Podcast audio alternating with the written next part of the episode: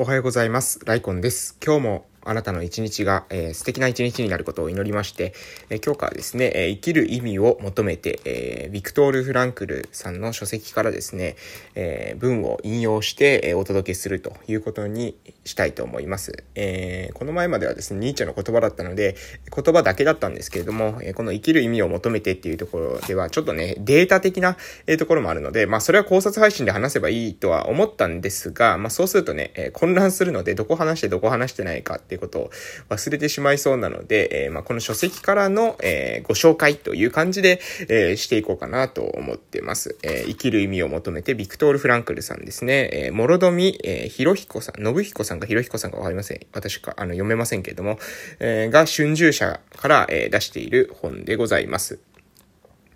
はい。では、えで、えっとですね、その前に、え近況報告をしましょうかね。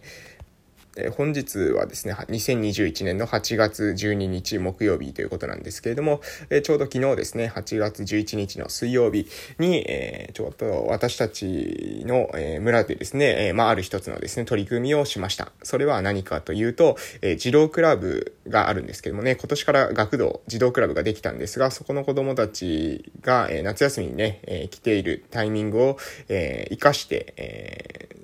ある集落とですね、交流会をしたと。いうことですね。集落歩き、集落にちょっと親しんでもらうということを目的に、えー、実施しました。で、えー、まあそれをね、ちょっと一回実験的に実施してみて、もしね、今後、えー、それ、そういった活動非常に良かったというふうな、えことになれば、うん、次からですね、また別の、え集落でも、えそういったことができないかなというふうに、え一人、えちょっと思っているということです。え子供たちとしてはですね、なかなか、うん、昨日行った集落は、えー、ちょうど子供たちがいなか、いない集落なので、えー、初めてですね、こんな、えところまで来たとかですね、初めて、えー、ここに集落がある、ここの集落がこういった名前だったということとかは、あの、知ったっていうことで、え、結構ですね、勉強になっている、えー、様子でした。なので、うん、まあ、今後もですね、まあ、いろんな集落、私たちの、え集落、14集落あるんですけど、結構ね、あの、面白い、えー、行くとですね、なんだろう、一つ一つの集落がまあ個性的というか、少しずつ文化が違ったりとか、えー、するので、そういったところがね、子供たちが感じて、ああ、なるほど、そういう違いがあるんだということを感じて、で、その後ね、そこに愛着を持って、えー、もし、ここの村を盛り上げるためにはどうしたらいいんだろうっていうことをね、自分たちの頭でね、一人一人が考えてくれる機会に、まあそういった機会に長期的にはね、繋がってくれると、えー、とてもね、私としては嬉嬉しいなと思っておるところです。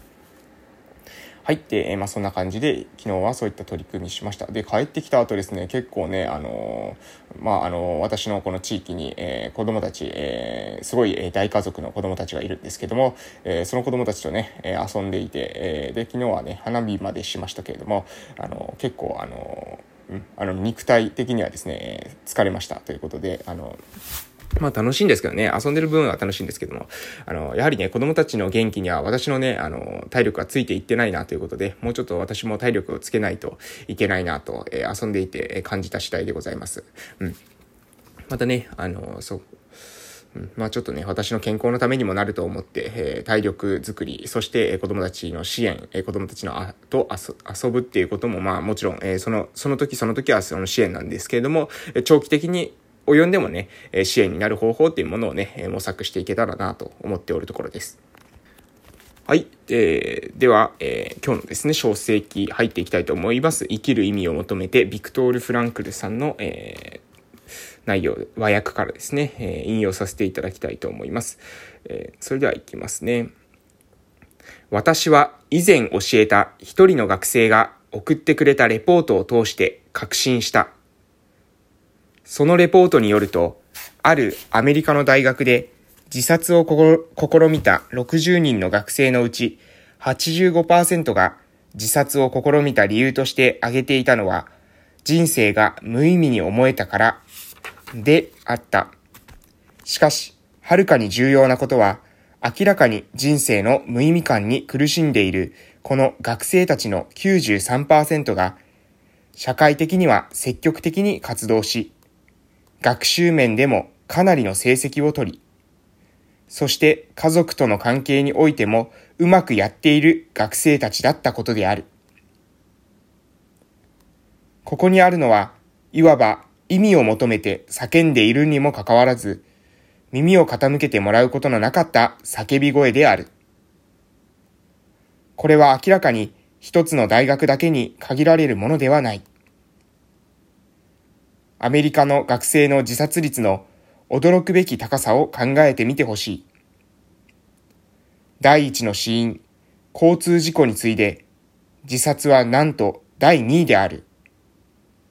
自殺未遂なら、その15倍の数になるかもしれないのだ。こうしたことが豊かな社会の真っ只中で、福祉国家の真っ只中で起きているのである。あまりにも長い間、私たちは夢を見続けてきたのかもしれない。そして今、その夢から目覚めようとしている。私たちの見た夢、それは人々の社会経済状況さえ改善すれば、すべてはうまくいき、人々は幸せになるだろうという夢。しかし、実際のところは、生き残るための戦いが収まるにつれて、一つの問いが浮かび上がってきたのである。何のために生き残ろうとしているのかという問いが、今日で、今日では、多くの人々が生きるミーンズ、手立てを手に入れた。しかし、何のために生きるのかというミーニング、意味までは手に入れていないのかもしれない。はい、えー、ここまでの内容と、えー、本日させていただこうかなと思います。えー、皆さんどうだったでしょうか？えー、話した内容をまとめさせていただきますと、えー、あるアメリカの大学で自殺を試みた60人の学生のうち85%が自殺を試みた理由として挙げていたのが人生が無意味に思えたからということであったと。しかしですね、それよりも重要なこととしては、明らかに人生の無意味感に苦しんでいるその学生たちの93%、えー、人生の無意味感に苦しんでいる学生たちの93%が社会的には積極的に活動し、学習面でもかなりの成績を取り、そして家族との関係においてもうまくやっている人たちがそういった人生の無意味感を感じていたということです。そしてアメリカは、え、自殺は交通事故について第2位、え、現在はどうなのかわかりませんけれども、え、この時点では第2位ということで、え、自殺未遂ならその15倍の数にもなるかもしれない。豊かな社会の中で、え福祉国家の真っ只中で起きている。えこれはですね、貧しい国で起きていることではないということですね。私たちが、は夢を見ていたんでなかろうかというふうにビクトル・フランクルは言っています。それは、人々の社会経済状況さえ改善すれば、すべてはうまくいき、人々は幸せになるだろうという夢を持っていたんじゃないかなというふうに言っています。しかし、え、それは実現していない。そういったニュアンスでですね、え、後半書いてますね。今日では多くの人々が生きる手立てを手に入れた。生きる方法ですね。生きる方法。これは means って書いてますけども、生きる means を手に入れた。しかし、何のために生きるかという意味までは手に入れていない。何のために生きるのか。生きる方法というのはあるんだけれども、何のために生きるのかっていうことまでには、えー、私たちはですね、手に入れていない。means、手立ては手に入れたけれども、meaning、意味までは、えー、手に入れていないんじゃないか。というふうに、えー、ビクトル・フランクは、えー、言ってるわけです。で、これはですね、まあ非常に、あの、その通りだな、というふうに思います。えー、私もですね、えー、よく、うん、まあ社会人になった後に、えー、まあ、同級生、もしくは後輩、えー、先輩たちとお話をしているときに、えー、何のために仕事をするのか。この一つとってもですね、仕事の問いを一つとっても、えー、そうだと思います。何のために仕事をするのか。え、この時に、え、生活していくためにというふうに、え、答える人がいます。つまり、え、仕事というのは生活の手立てであるということですね。生活の手立て。しかし、その人はですね、えー、生きる意味というものは私はですね、え答えられる人っていうのをそう多くは知りません。うん、もうほとんどですね、えー、生きる手立てについてはこ、えー、答えられるし、えそこについてはですね、勉強してるんですね。例えば、稼ぐ方法、節約の方法、お得な方法、こういったことについてはですね、意外とみんな、えー、いろいろと勉強していますし、まあネットにもですね、情報があったりします。本を読んでもですね、そういったことが大体書かれています。えそういった手立て、え方法についてはですね、非常に、えー、昔に比べるとですね、もう情報も手に入りやすいですし、えー、私たち、えー、知っているうん、年齢の割にすごく知っているっていうことがですね、起きている、起きやすくなっている、え、と言えるんじゃないかなと思います。しかし、その手立て、うん、その生きる手立て、生きる方法、稼ぐ方法、えー、こういった方法だけではなくて、私たちはですね、何のために稼ぐのか、何のために生きるのか、ここの問いに答えられなければ、うん、私はですね、まあこれは前から私の考えとしてはですね、それは、えー、生きているという価値に値しない。私は生きているという風に定義しないという風に、えー、私はそこまで考えています。生きているというのは、あくまで、え、どういう風に、何のために生きているのかという、え、その問い。この問いに答えられなければ、えー、あ、あれ、ありとあらゆるですね、生き方というものが、えー、空虚になってしまう。なぜ私は生きているのか何のために生きているのか私の生きる意味は何なのか私はそれを、えー、人生のテーマ、生きるテーマ、えー、私たちのですね、生きる、えー、これをですね、ライフ、そして、えー、そこのコアを占めるテーマである、えコンセプトという言葉を使って、えライフコンセプトというふうに表現してるんですけれども、で、まあ、あの、ライフコンセプトをですね、短くしてライコンという、えー、一応ですね、